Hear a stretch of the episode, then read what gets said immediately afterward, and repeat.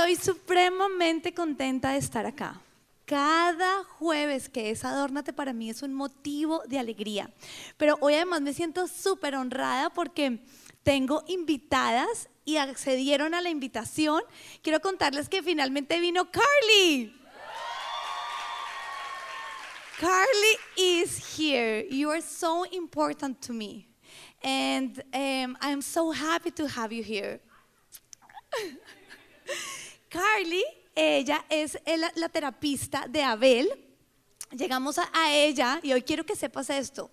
Llegamos a ti porque veníamos orando por una persona especial para el delay de Abel. Carly fue la primera persona que logró diagnosticar a Abel. Y a, partir del momento en que empezamos a trabajar con Carly, hemos visto mucho, pero mucho avance en Abel. Así que cada vez que mi hijo entraba a terapia y nosotros nos saludábamos y mi hijo salía de terapia y me sentía tan bendecida por ella, yo dije, yo tengo que compartirle lo que a mí más me bendice, que es mi fe.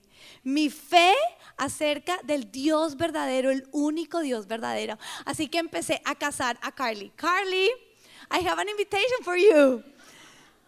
Pero lo más hermoso, Carly, es que Natán siempre me preguntaba, mamá, Carly va, adórnate. Y yo le dije, no, la, la, vez pasada Carly no pudo ir, pero esta vez vamos a ver para que sí pueda venir. Y Nathan has been praying for you. So, e, esto, es, esto es supremamente emocionante porque sabes que nuestra vida es acerca de cumplir propósitos trascendentales y celestiales. Pero además de todo, Carly trajo una amiga que es cristiana, entonces ella está feliz. ¿Pueden ustedes imaginar lo que siente su amiga al saber que una de, las mamás de sus pacientes finalmente la invitó y están finalmente donde ella ha venido invitándola, aunque de pronto no sea su iglesia, finalmente creo que teníamos, no nos conocíamos, pero veníamos orando en la misma dirección. Así que, mujeres, ser parte de los planes de Dios es simplemente disponernos. Es sencillo es abrir nuestro corazón, es ser genuinas, ser, ser transparentes y es estar dispuestas a decirle a, los demás lo que Dios ha hecho contigo. Así que felices, estoy también feliz porque vino también Analí con su mamá, bienvenida. Está aquí también otra invitada, yo tengo muchas invitadas por ahí por Instagram y, y sabes que tú no dejes de hacerlo, porque cuando tú lo haces, tú te conviertes en un instrumento de Dios en la historia espiritual de esa persona. Amén. Amén. Bueno, entonces hoy vamos a comenzar con el mensaje y antes de entrar en materia, quiero empezar por decirte felicitaciones. ¿Y por qué no se lo dices a tu compañera al lado? Felicitaciones. Imagínense que después de la última reunión con mi equipo de liderazgo, yo tengo unas 50 guerreras con las que trabajamos también una vez al mes y después de compartir con ellas un discipulado que consta más o menos de unas dos horas intensivas, me encontré con la sorpresa de que muchas de ellas después de la reunión me decían, ay, me sentí tan confrontada, pastora, estoy tan mal, estoy tan mal, es que esto, esto, esto, esto, es que esto está mal, es que esto está mal. Y dije, bueno, un minuto, a mí me encanta confrontar.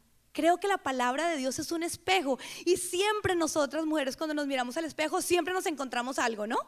El diente, el pelo, la pestaña y esa es la Biblia, siempre que, claro, pero ¿sabes qué? Por la pestaña, por el pelo no podemos decir que estamos feas o que estamos mal. Eso lo hace Satanás. Cuando tú crees que todo está mal, cuando tú crees que en todo me estoy rajando, ese no es Dios. Porque Dios tiene la capacidad preciosa de ver en medio de todo siempre lo bueno. Recuerda que Él va a la cruz cuando aún éramos enemigas de Él. ¿Por qué? Porque Él tiene esperanza, Él tiene eh, la motivación de saber que las cosas van a mejorar. no, y tengo mi otra invitada ya de últimas, Cloti. Un aplauso para Cloti. Cloti es mi amiga pastora. Cloti, por favor, ven acá para adelante. Cloti es pastora. Cloti, ven. Obedece, Cloti. Cloti también es una respuesta a mi oración de este año, porque imagínense que este año yo le dije, Dios, yo quiero amigas pastoras. Y Cloti no sabía mi oración, pero Dios sí, y adivina qué empezó a pasar. Cloti me empezó a buscar por el WhatsApp, ¿no? mira, quiero una cita contigo, mira, y yo, pero ¿para qué me busca esta persona? No sabía, Claudia, estoy siendo, siempre soy sincera acá cuando me paro en el altar del Señor, y yo hasta que un día le doy, le digo, claro, pongámonos tal cita, y la atiendo en mi oficina, y cuando se sienta en mi oficina, Cloti me dice, es que yo quiero ser amiga de una pastora joven. Yo, Cloti, qué pena, te voy a grabar. Saqué mi celular, repite otra vez lo mismo.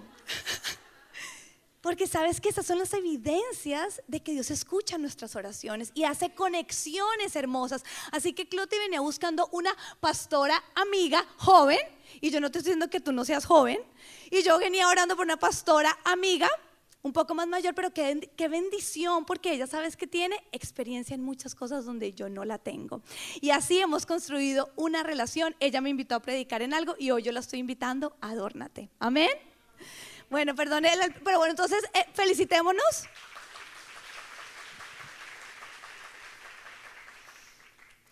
Les decía que siempre, cuando ustedes crean que todo está mal, eso no es verdad.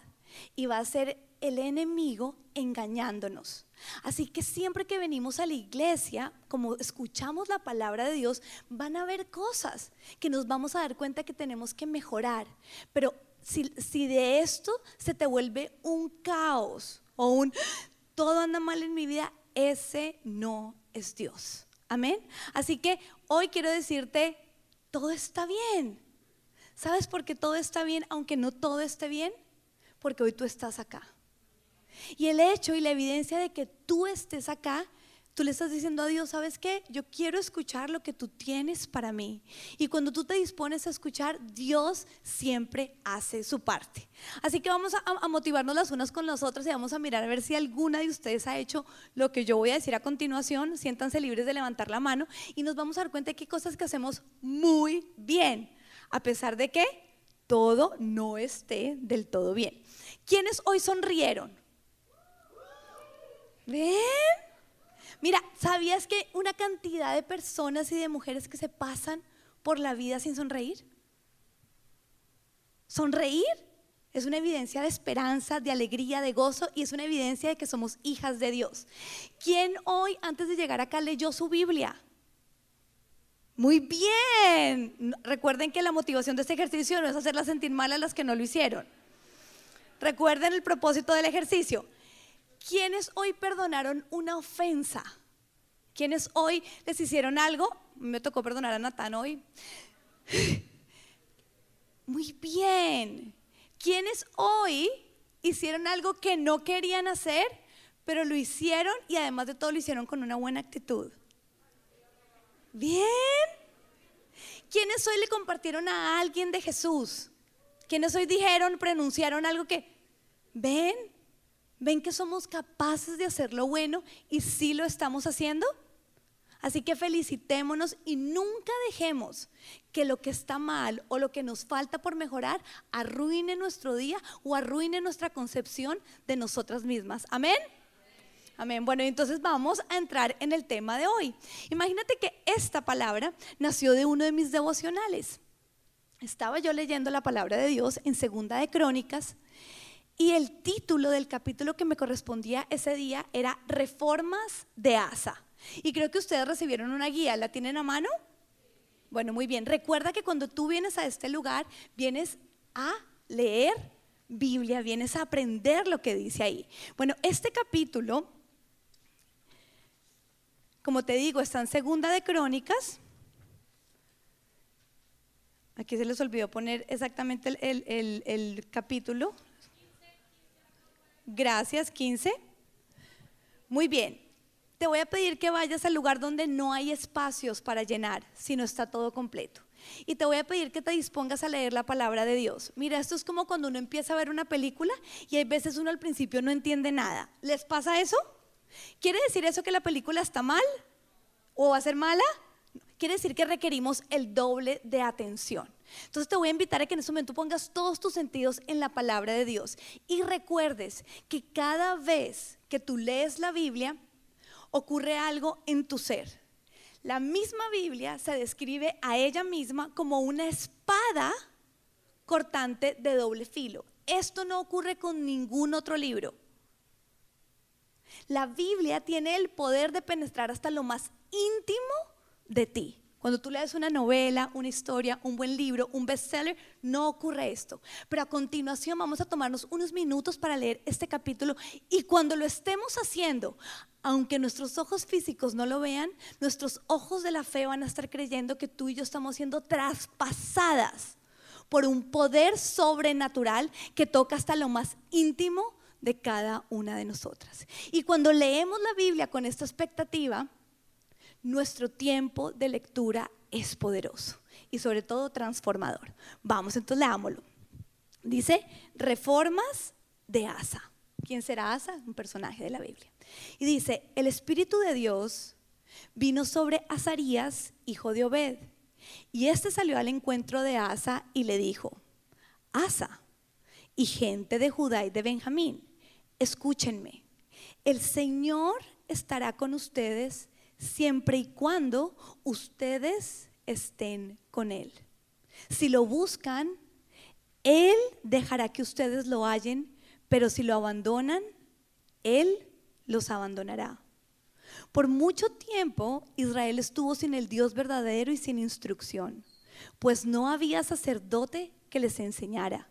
Pero cuando en su tribulación se volvieron al Señor, Dios de Israel, y lo buscaron, Él les permitió que lo hallaran.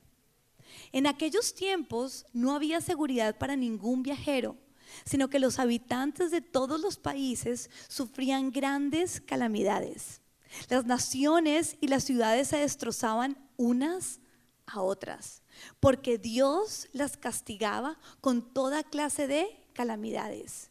Pero ustedes manténganse firmes y no bajen la guardia, porque sus obras serán recompensadas. Cuando Asa, imagínense lo que él sintió, ¿no?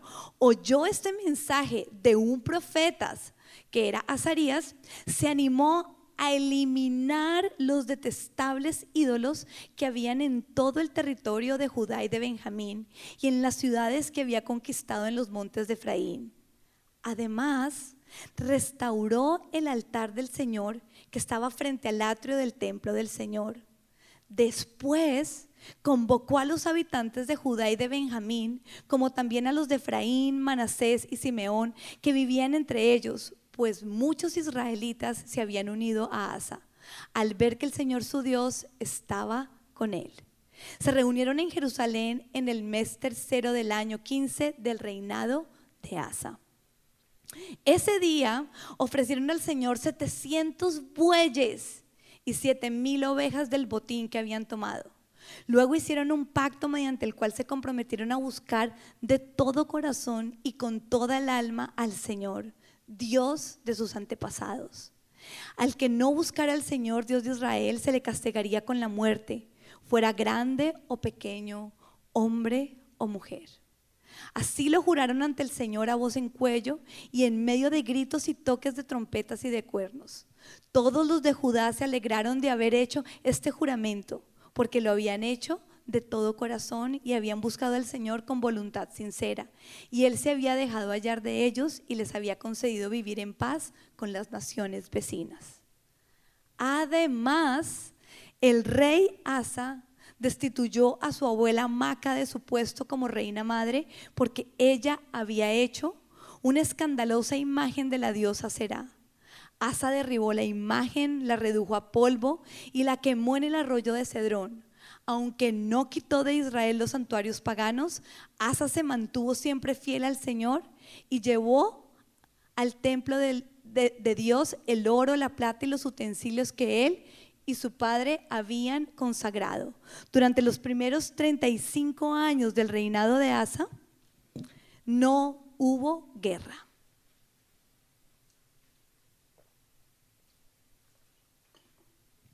Decidí traerte uno de mis devocionales, porque quiero enseñarte también a leer la Biblia. Como este capítulo, donde todavía no hay gracia, donde estamos viendo a un Dios tan serio, tan firme en sus, en sus decisiones, no vemos la misericordia de Jesucristo, ¿cómo puede llegar a edificar nuestra vida? Entonces, me, tomé la tarea con el equipo de producción de al, otro lado de la hoja, dejarte espacios vacíos donde tú vas a tener que hacer tu propia historia. En este capítulo tú te puedes personalizar como Asa. Asa entendemos que en el contexto histórico era un rey a quien se le había aparecido un profeta y le estaba dando un mensaje de Dios. Pero esa historia no es lejana la tuya y la mía. Tú y yo somos princesas de Dios, a quienes se nos profetiza constantemente mensajes del cielo. Y tenemos nosotros la autoridad, el derecho y además de todo el deber de poderlos poner en práctica. Pero después de haberlo hecho en mi vida personal y haber llenado todas las casillas, fui cautivada sobre todo por el nombre de reformas. Reformas.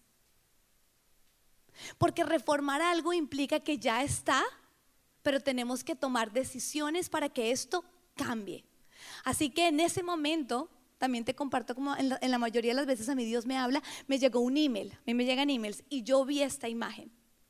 Yo vi esta imagen y yo entendí que Dios en muchas cosas de nuestra vida necesita reformar los conceptos internos que están en nuestro corazón o aún en nuestra mente. Porque hemos aprendido que para controlar nuestras emociones necesitamos controlar nuestros pensamientos.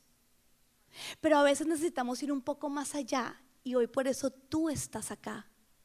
Porque cuando no es suficiente controlar lo que pienso es porque hay un concepto equivocado, arraigado en mi mente y en mi corazón. Y necesito reformarlo. Dilo, reformarlo.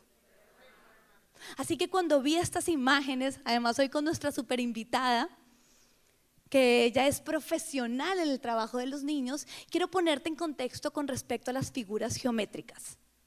Desde niñas, nosotros aprendemos conceptos a través de formas. Cuando se nos va a enseñar el sol o la S de sun o de sol, ¿Cuál es la figura geométrica que viene automáticamente a nuestra mente? Un círculo. Después cuando aprendemos a pintar una casa y empezamos a pintar casas, cuáles son las figuras geométricas que utilizamos? Un cuadrado. Sin embargo, vamos y miremos nuestras casas y nuestras casas no tienen ni el triángulo ni el cuadrado. Sin embargo, esos conceptos están en lo más íntimo de nuestro ser. Tan es así que cuando tú y yo, si hoy yo los, hubiera puesto a pintar una casa, la mayoría de ustedes habrían utilizado las figuras geométricas mencionadas. Ahora, si ponemos a un grupo de niños en este momento y les pedimos que nos pinte el sol, pero uno de ellos, en vez de utilizar el círculo, utiliza otra figura geométrica. ¿Qué pensaríamos nosotros de adultos? tendríamos dos posibles caminos con respecto a ese niño, porque además entendemos que el dibujo es proyectivo. Diríamos, este niño tiene un problema, ¿no es cierto? ¿Por qué está pintando eso? ¿Qué está viviendo en la casa? ¿Qué, qué ha sentido? ¿Qué ha pensado? ¿De dónde sacó eso? O tendríamos el otro camino que es, qué creativo está pudiendo ver el sol desde otra figura geométrica. Quiero decirte, mujer, que actualmente estamos viviendo en esta en esta posición con respecto a los valores y a los principios de Dios. Todo lo que se está saliendo de los conceptos y de las figuras creadas por el Creador y cuando nos las sacan de ese concepto, nos están invitando a que nosotros digamos, ¡Qué creativos! ¡Qué inteligentes! ¿Cómo no se nos había ocurrido eso? Tienen todo el derecho de pensar así. Y está bien, mujeres, que lo pensáramos con respecto a un niño a la hora de, pintar un sol. Pero tú y yo estamos llamadas a no verlo así cuando se trata de los conceptos de Dios, de sus diseños. Tú y yo tenemos que aprender a ir a la Biblia y tomar los conceptos de Dios y hacerlos nuestros, independiente de lo que se nos dice culturalmente o de lo que hemos vivido en nuestro pasado y tenemos como experiencia. Es por esto que este tiempo es tan valioso. Estar aquí es supremamente poderoso para tu vida, para tu familia y para esta sociedad. Porque necesitamos levantarnos a entender y a conocer lo que Dios piensa y cómo Él lo diseñó. Tomarlo y hacerlo nuestro. Así que este año el propósito de cada venida Adórnate ha sido crecer en sabiduría. Yo le dije a Dios, no puedo hacer una serie entera de todo el año, pero si hay algo en lo que yo quiero crecer y te invito a que levantes tu mano en este momento, es hacer una mujer sabia. ¿Hay alguna acá que esté en el mismo deseo? Bueno, hay tantos sueños, hay tantas cosas, pero nada como ser una mujer sabia. Y la única fuente de la sabiduría es Dios. Así que yo le dije, bueno, Dios, yo me comprometo a ir y buscar mensajes que nos hagan sabias a todas las que venimos y escuchamos. Adórnate. Y el Señor me dijo, no te lo propones tú, te lo propongo yo y lo vamos a hacer juntas. Y tú hoy en día eres parte de ese sueño.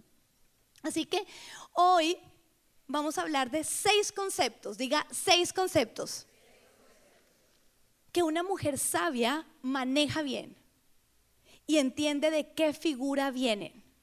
Te vas a encontrar que de pronto cuando yo diga ese concepto, tú lo hubieras ubicado con otra figura geométrica. ¡Qué bien!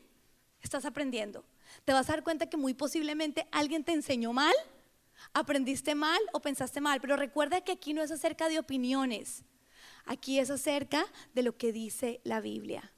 Y lo que dice la Biblia es verdad. Pensando, por ejemplo, en Carly, porque yo sé que digo, cuando nosotros vamos a hablar de nuestra fe, es imposible no hablar de la Biblia. Porque ¿quién nos dijo las cosas? No es acerca de un pastor, no es acerca de, que lo que yo te enseño, no, es acerca de dónde, cuál es la fuente de nuestra verdad, la Biblia. Y nunca olvides que Jesucristo y la Biblia son uno. Amén. Él dice, yo soy el verbo viviente, Él es la palabra de Dios. Así que, bueno, juguemos un ratico y yo te voy a decir los seis conceptos y tú vas a empezar ahí con tu mente a tratar de identificar qué, en qué figura lo pondrías. ¿Están listas? Bueno, una mujer sabia Una mujer sabia sabe de autoridad. ¿Dónde ubicarías? ¿Qué autoridad con qué figura geométrica? Una mujer sabia, bueno, muy bien, vayan jugando ahí, muy bien. Una mujer sabia sabe de decisiones diarias, cotidianidad, rutina. Díganme que no necesitamos la rutina. A veces queremos salirnos de ella, pero sin ella nos enloquecemos. Necesitamos la rutina. Una mujer sabia conoce de rutinas, decisiones de todos los días. Una mujer sabia, esta me fascina. Sabe de la mesa. Y no estoy hablando de cocina. Créanme, créanme, créanme que me tengo que esforzar mucho para la cocina. Pero sabe de poner una mesa y de promover espacios con los suyos que que tienen que ser de comer. Y eso tiene que ser de todas las edades, ¿no? Las más jovencitos no digan, si tú eres de las que últimamente siempre comes en una cama encerrada sola, te voy a una cosa, estás en peligro. Necesitas volver a la mesa. Una mujer sabia tiene relaciones cercanas. Amén. Ninguna de aquí es llanero solitario. Una mujer sabia, perdón, dije seis y son cinco. Una mujer sabia está esperando algo tiene una oración en el oven, en el, horno. Está esperando que Dios responda algo que ella en sus propias fuerzas ha intentado y no ha podido. ¿Dónde ubicarías estos cinco conceptos según estas figuras geométricas? Bueno, muy bien. Si preguntarles a todas, me, demoraría mucho, pero lo importante es que tú empieces a decir dónde yo las ubicaría. Porque cuando vamos a la verdad, pronto nos vamos a dar cuenta, hoy es ser por esto que me está pasando esto, porque yo creo esto. ¿Ok? Entonces, lo primero, vamos a ir con uno de mis conceptos favoritos, que es la autoridad. La autoridad, conocer y entender la autoridad es fundamental para nosotros ser mujeres sabias porque la autoridad protege. Y tú y yo necesitamos sentirnos protegidas. ¿Sabías que una de las necesidades más importantes de la mujer después de sentirse amada es sentirse protegida? Nada nos llena de más estrés. Nada nos llena de más estrés que nosotras no sentirnos protegidas. Así que la autoridad Dios la pone para protegernos. Mateo 10.1, mira, y hay muchísimos versículos acerca de la autoridad, pero este que me regaló Dios para nuestra reunión de hoy me fascinó. Mateo 10.1 dice, Jesús envía a los doce. Y dice que los reúne a sus doce discípulos y les da autoridad para expulsar a los espíritus malignos y sanar toda enfermedad y toda dolencia. Si dice que Jesús cuando entrega la autoridad es para expulsar a los demonios, para sanar y para quitar dolencias, quiere decir que cuando tú y yo no estamos bajo autoridad, estamos expuestas al enemigo, estamos expuestas al dolor y estamos expuestas a ser heridas. Sin embargo, el mundo nos enseña un concepto muy equivocado de la autoridad. La autoridad correcta corresponde al triángulo. Al triángulo. Y en muchos de nosotros nosotros creemos que la autoridad tiene que ver con horizonte. No, la autoridad tiene que ver todo con vertical, pero mira además lo hermoso del triángulo. Porque el triángulo en, eh, eh, su parte vertical está eh, inclinada, está inclinado. Vamos a empezar con la autoridad de Dios. La autoridad de Dios implica que Dios está aquí y nosotras estamos aquí. Si nosotras estamos aquí y Dios es realmente mi autoridad, para yo dirigirme a Él, ¿qué acción necesito? Mirar hacia arriba. Mirar hacia arriba me requiere humildad y fe, porque nosotros estamos acostumbradas a mirar así.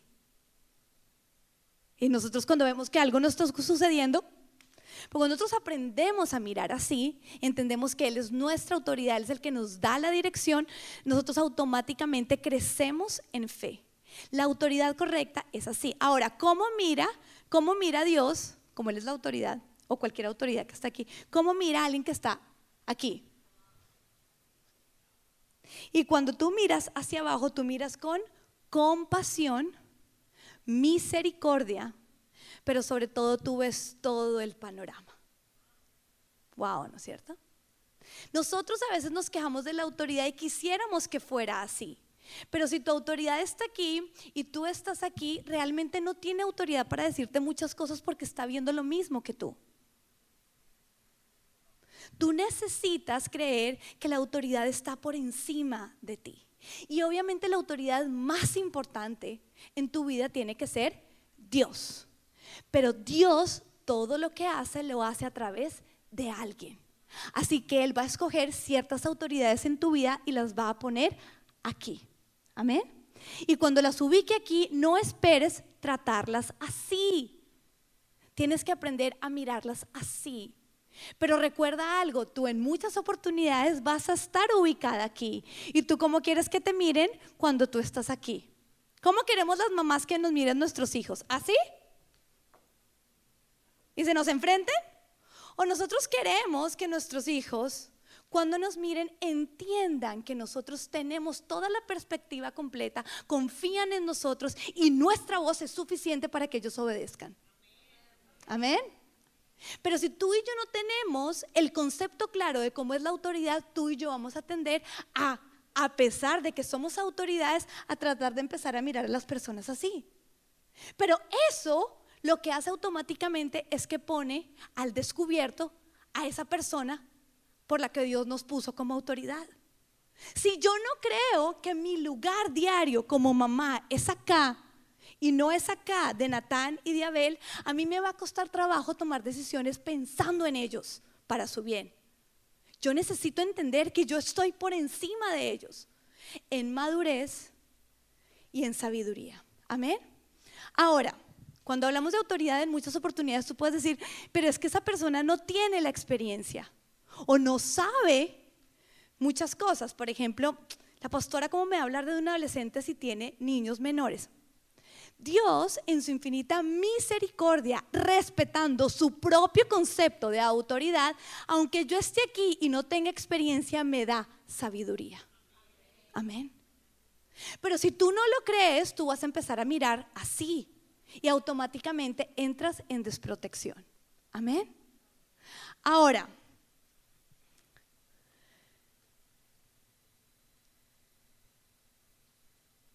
esposas. ¡Eh! Los esposos que ven ahora te dicen, empezó lo bueno. Si este es mi esposo, ¿no es cierto? ¿Dónde quiero estar yo? ¿Aquí o aquí? Ok, la autoridad, aunque está por encima, requiere cercanía. Pero es tu responsabilidad buscar esa cercanía. ¿Ok? Dios está aquí para todas. Pero es nuestra responsabilidad acceder a Él. Tú escoges con respecto a la autoridad en qué lugar te pones. Amén.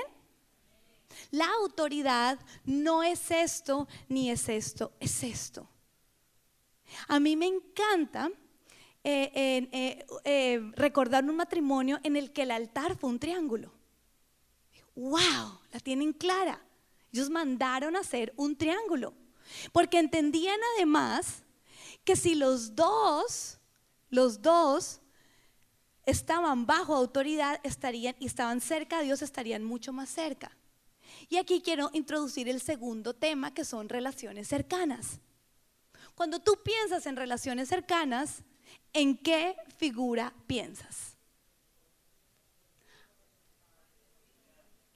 Muchos dicen el círculo, ¿alguien piensa en, el cuadrado?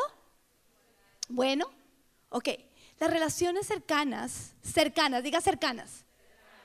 Mire, el mundo entero este, estamos hablando de relaciones cercanas.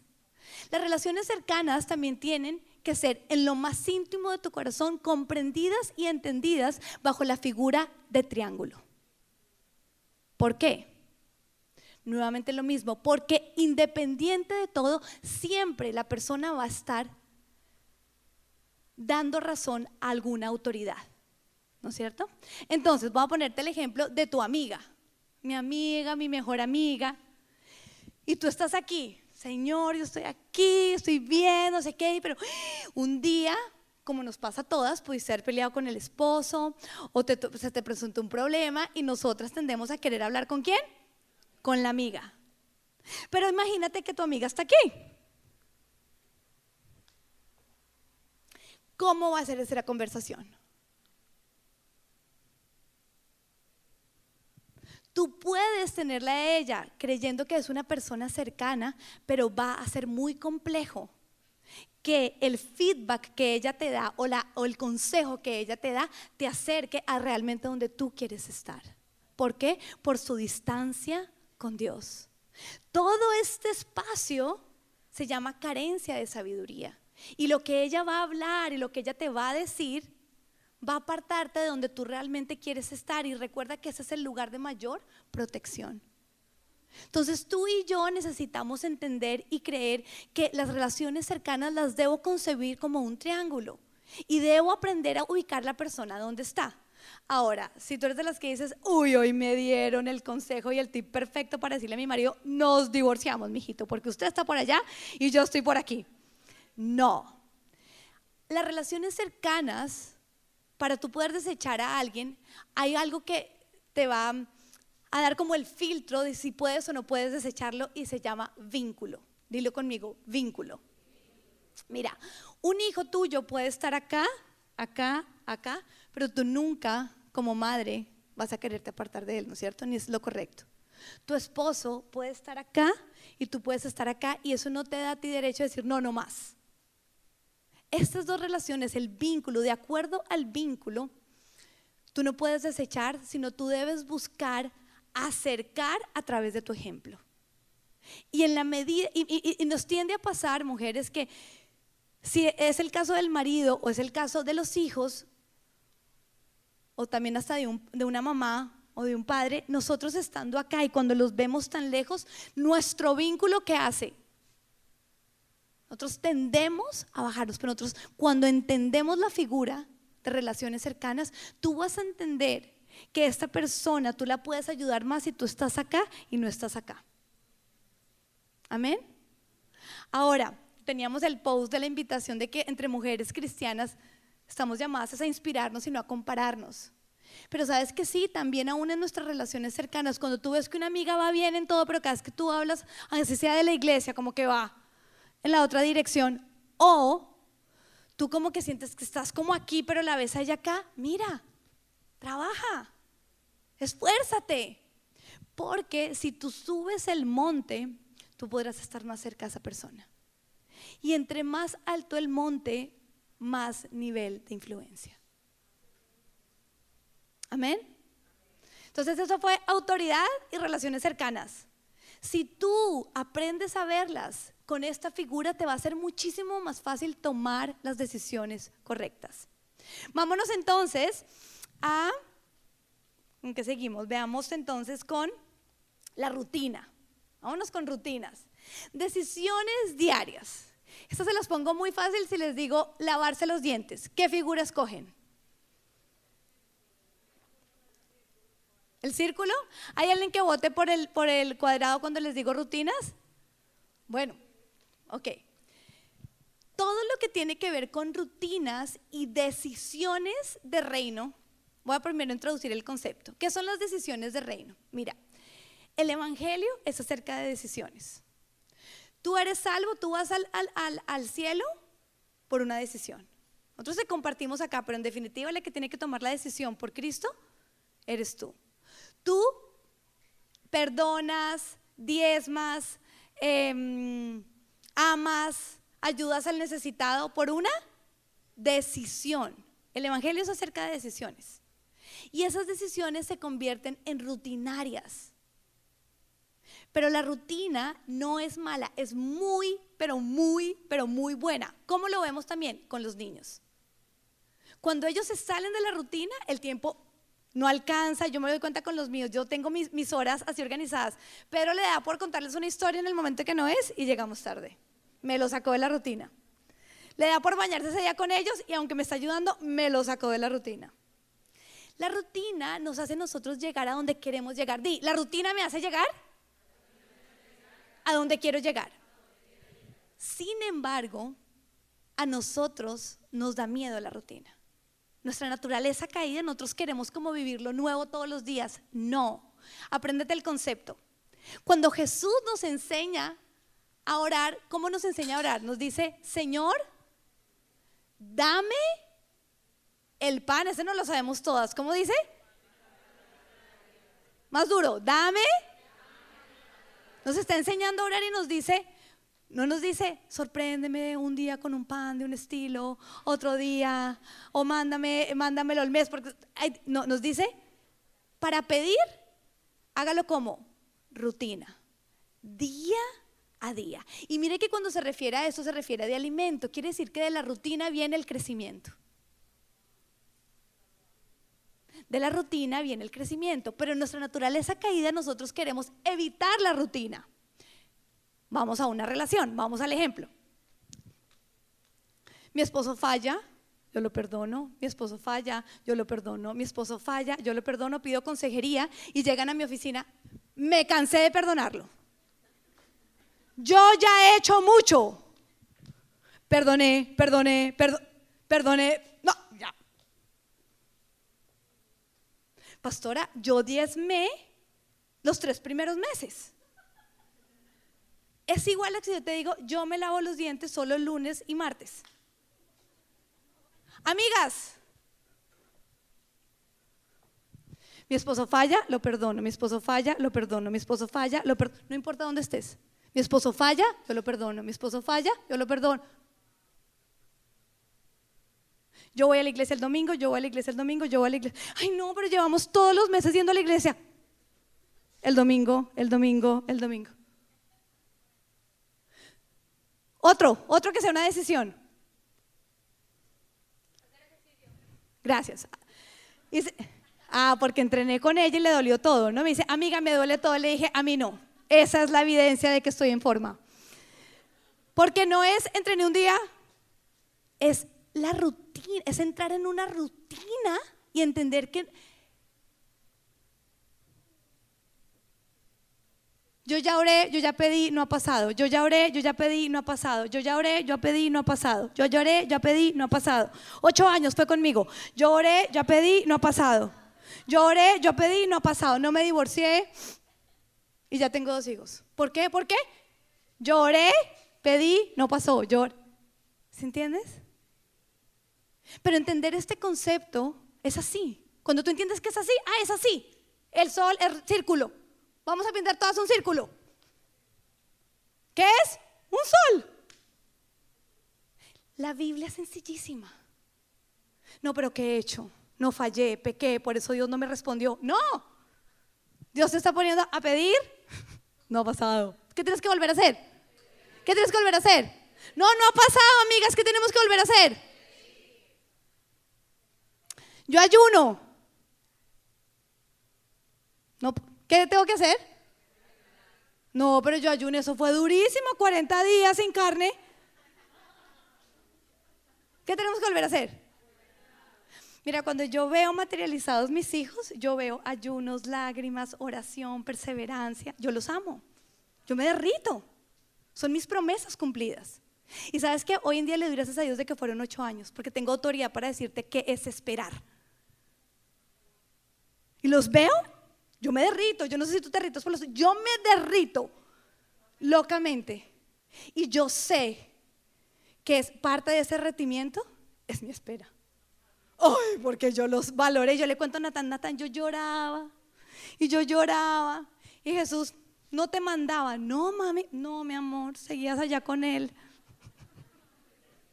Pero ya llegaste. Dios te mandó. Y Dios lo va a hacer. Amén. O sea que entendimos hoy cómo es nuestra rutina, cómo son nuestras disciplinas espirituales. Mire, hay mucha gente que cree que las disciplinas espirituales son esto. Llegan aquí, ¿ya sabes qué pasa?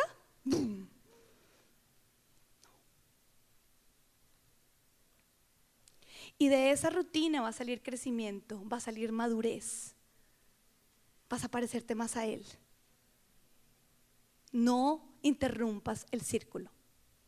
Mire que el círculo, de ahí sale el concepto del, anillo, ¿no? Todas, no lo he sacado yo de mi caja fuerte desde que me trasté, el favor, tengo que hacerlo. Pero el anillo evidencia de que nosotras le pertenecemos a alguien porque cuando hicimos un pacto nos intercambiamos eh, eh, pertenencias, ¿no? Uno le entrega al esposo la argolla y él le entrega a uno el, eh, anillo con el diamante o, con cualquier piedra que sea, zafiro, no importa. No, mentiras, importa que nos den diamantes, ¿sí o no? Que ahorren, que trabajen. El caso es que el anillo, hecho del metal más precioso, es la evidencia de que es algo ininterrumpido, es un pacto. O sea que no tiene ni principio ni tiene fin. Todas las decisiones de reino tienen que ver con nuestra salvación, por lo tanto no paran es de aquí hasta que nos muramos. Y cuando aprendemos a verlas así, ¿sabes qué? Nos desmotivaremos menos y trabajaremos más. Nadie acá diría, ay, qué pena, hoy no me lavo los dientes porque ayer me los lavé. ¿Qué más tiene que ver con el círculo? La mesa la mesa. Mira, nosotras de mujeres sabias tenemos que promover espacios de la mesa. Y normalmente cuando pensamos en mesa pensamos sobre todo como en un rectángulo, ¿no? Pero aquí quiero contarte una historia y es que mi, suegra, inspirada por mi suegra, siempre que nosotros salimos a comer con la familia y llegamos a un restaurante, es muy chistoso porque ella pide una mesa redonda. Imagínense cuántos restaurantes tienen mesa redonda. O los que la tienen, ¿cuántas mesas redondas tienen? O sea, nosotros de verdad nos toca esperar porque para ella es importante la mesa redonda. Al principio yo era como, pero ahora he valorado el concepto porque imagínate que ella tenía una casa de recreo y como, y como eh, para ella es valiosa la, mesa redonda, ella tenía dos comedores redondos que terminaron en mis manos, los heredé, los heredó mi marido. Entonces en mi casa hoy en día yo tengo dos comedores redondos y uno rectangular. El rectangular está dentro de mi casa y los otros dos redondos están en mi zona eh, de afuera. Pero te voy a decir una cosa, los momentos más agradables que nosotros logramos tener como familia o con invitados han ocurrido en esa mesa redonda. Y los que están aquí sentados presentes me van a decir que es así porque no sé por qué, pero siempre cuando ya se terminar las cosas dicen, oye, qué sitio tan agradable. Y, y es acerca de una mesa redonda. ¿Por qué la mesa redonda? Es tan agradable a la hora de comer y porque mi suegra cuando está con toda su familia pide que sea una mesa redonda. Y es porque todos nos vemos. No hay espacio para la esquina y para el delegado. Y yo no te estoy diciendo que ahora tienes que salir a comprar comedor redondo, no, no le van a decir eso a los maridos. Yo hoy te estoy invitando a que tú cambies el concepto que tienes cuando te sientas a la mesa y dejes de ver eso y empieces a ver esto. ¿Por qué? Porque en el círculo, cuando todos nos sentamos alrededor, nos vemos cara a cara todos somos igual de importantes. Y esto se tiene que vivir en nuestras casas. Esto es sabiduría. Que cuando nos sentamos, nos tenemos que sentar a la mesa. Si tú no tienes a la mesa, hoy tienes que hacer un cambio. Eso sí lo tienes que hacer. Cómprate una air fryer. Que te ayuda a cocinar. No sé, te sentarte a la mesa. Y cuando nos sentamos a la mesa, por ejemplo en mi casa, Pedro y yo empezamos a hablar. Empiezan como vipers, ¿no? Pero ¿qué tenemos que hacer? Nosotros tenemos que parar un minuto y, y, movilizarnos a ellos porque es el momento en el que todos, y el punto de todos es supremamente valioso e importante. Pero déjame decirte algo más. Así es la mesa de hoy. El hecho de que yo esté predicando no me pone en un lugar diferente. Cuando tú y yo venimos a la mesa del Padre, ¿se acuerdan esa serie de At Your Table? En ese momento todas nos sentamos en círculo y el Padre habla. Y para Él todas somos igual de importantes. Y cada porción de este mensaje te está dando algo específico a ti. Y a mí me aterra cuando yo después me siento a hablar con la gente, no, pastora, eso que dijiste me habló tanto y yo sí, ¿qué? Y dicen algo que yo siento que yo nunca dije. Yo, ¿será que se está confundiendo si yo sí prediqué eso? O sea, me ponen a pensar. No cuando tú dijiste, yo no dije eso. Yo ya he entendido que es que estábamos sentadas aquí y que yo estaba aquí, pero que el Padre era el que estaba hablando y te estaba dando tu porción. Amén. Reconstruyamos este concepto y recordemos que la comunicación es clave para ser mujeres sabias. Tú y yo tenemos que aprender a hablar y a callar. ¿Cuándo callamos? Cuando alguien cercano a nosotros está hablando. Y créeme, en eso sí tengo el triple experiencia. Con chiquitos es más difícil. Pero yo tengo que aprender a callar. Mire, muchas veces callar mi celular. Porque hay veces a través de mi celular yo no estoy ahí. Es un ejercicio con Pedro que tenemos que hacer. Estar a la mesa es todos de frente, mirándonos todos a los ojos y estando presentes. Amén. ¿Vamos a salir a tener tiempos a la mesa? No van a salir a comprar comedores, ¿no? Quedó claro el concepto. Muy bien, y el último,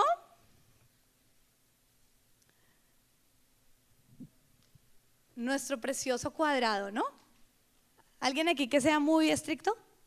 Todo, a su manera. Mira que hace poquito escuché a un pastor, me encanta estar con pastores, un día me fascina estar con pastores, que contó que cuando fue y conoció a Cash Luna, le dijo, Pastor Cash, de pastor a pastor, él me estaba contando su experiencia, Pastor Cash, deme, deme algo que lo haya ayudado a ser exitoso. Él dijo eso y yo dije, quiero saber, ¿ya qué dijo? Y él le dijo, no seas rígido, sé flexible. Necesitamos aprender a ser flexibles. Y yo pienso que eso es el éxito no en los pastores, en todo.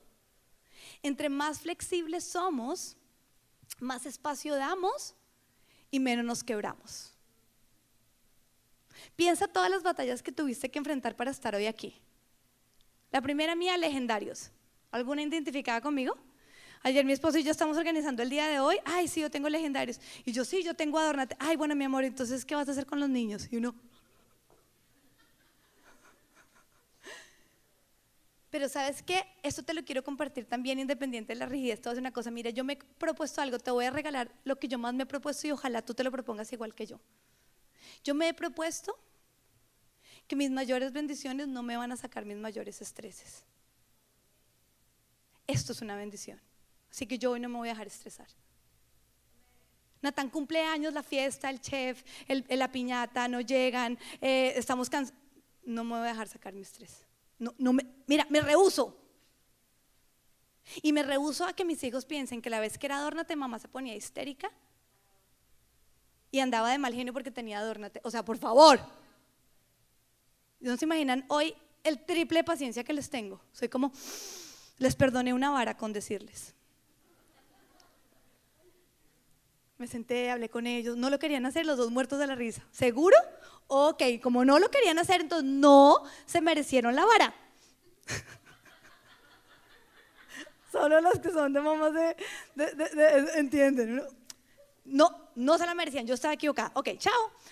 No, mentira, no. Pero hoy es un día en el que mi familia, es, la bendición, ¿sí me entiendes? Pero uno va a viajar, la bendición, finalmente vamos a el viaje, todo mundo histérico todo mundo histérico, todo mundo pelea, la casa.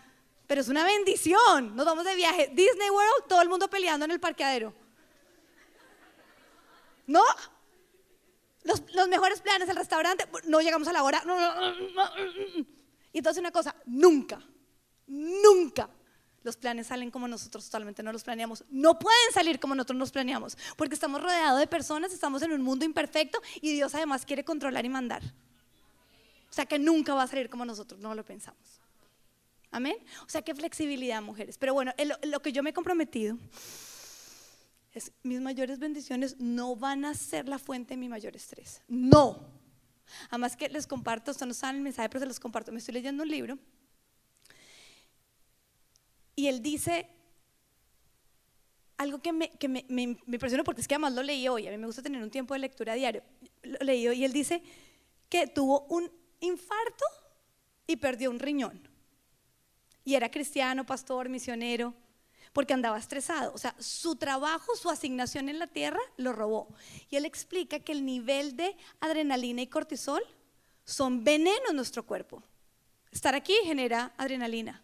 Cualquier evento tuyo importante, cualquier suceso te va a provocar adrenalina. Y el estrés cortisol. Pero si tú no aprendes a manejar el estrés, eso te va a terminar matando. Entonces, él dice que él está postrado en su cama, ya perdió un riñón, Dios le está dando otra oportunidad, le pusieron otro riñón, y él dice, Dios, tengo que hacer un cambio. Y a mí me, encantó leerlo porque es algo que yo me yo, yo, quiero eso. Yo no quiero ser una persona que en los mejores momentos me ven estresada, no quiero. Y, y todo es una cosa, fui así recte contra hiper mega así.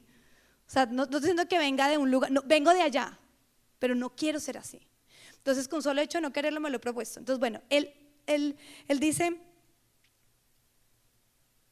Dios me está dando otra nueva oportunidad, tengo que cambiar algo. Y él, saca cuatro cosas, solo les voy a compartir dos para que compren el libro. Él dice, la primera y él dice, baja tus expectativas. Entre más altas tus expectativas, mayor, tu nivel de frustración. Entonces él aprendió que en las mañanas él se levanta y él dice, este es mi día.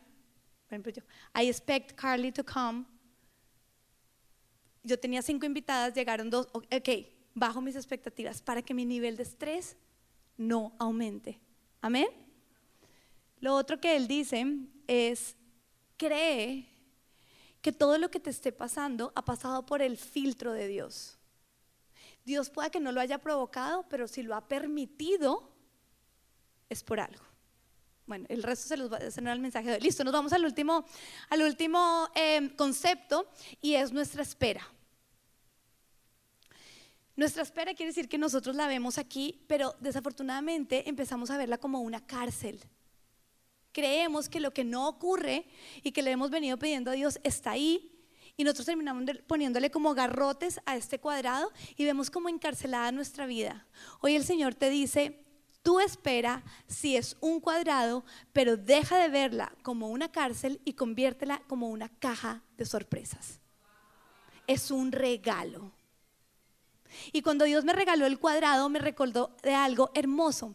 En mis ocho años de espera, en un día de la madre, cuando yo era pastora de jóvenes, una joven llegó con un regalo, una sorpresa. Y cuando yo lo abrí, era un lapicero, todavía lo tengo, lo debí haber traído.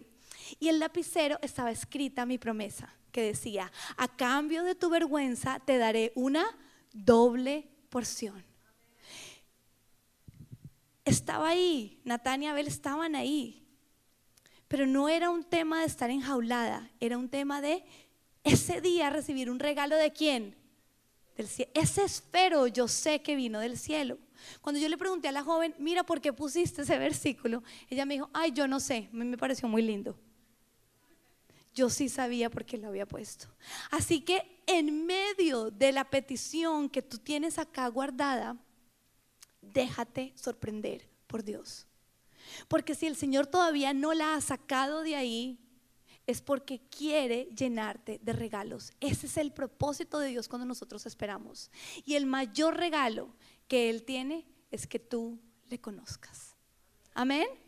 Así que hoy, mujeres, hemos reformado nuestra manera de ver los conceptos que rigen nuestra vida pero sobre todo que nos pueden hacer mujeres sabias.